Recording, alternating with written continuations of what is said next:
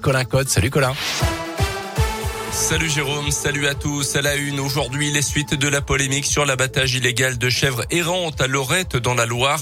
L'opposition municipale vient de déposer un référé liberté pour annuler l'arrêté qui permet de tuer les trois animaux restants. Dimanche dernier, neuf chèvres ont été tuées par des chasseurs locaux sur ordre du maire et sans aucune autorisation de la préfecture de la Loire. Le troupeau était accusé de manger les fleurs et les plantes disposées sur les tombes dans le cimetière communal. Le tribunal administratif a désormais 48 heures pour se prononcer.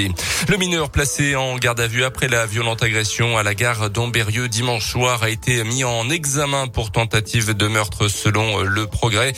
Déjà connu des services de police dans l'un, il faisait partie des individus qui se trouvaient alors dans le périmètre au moment de l'agression au couteau de ce sexagénaire sans raison apparente.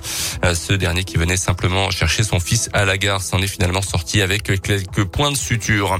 Dans la Loire, un rassemblement de soutien à Enrico Martorina, le patron du Blackbird Café violemment agressé en fin de semaine dernière dans le quartier Saint-Jacques à Saint-Étienne. Ça sera tout à l'heure à 18h. Notez que la victime est toujours hospitalisée et va devoir rester immobilisée 45 jours. Je rappelle que trois agresseurs présumés avaient été rapidement arrêtés puis remis en liberté. L'enquête se poursuit.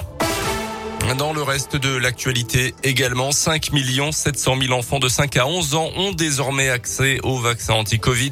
Décision annoncée ce matin par le ministre de la Santé, Olivier Véran. Seul l'accord d'un des deux parents est nécessaire et un parent doit être présent physiquement au moment de la vaccination. 350 centres seront ouverts pour cette vaccination de cette tranche d'âge avec un circuit dédié puisque la dose utilisée est trois fois moins forte que celle des adultes.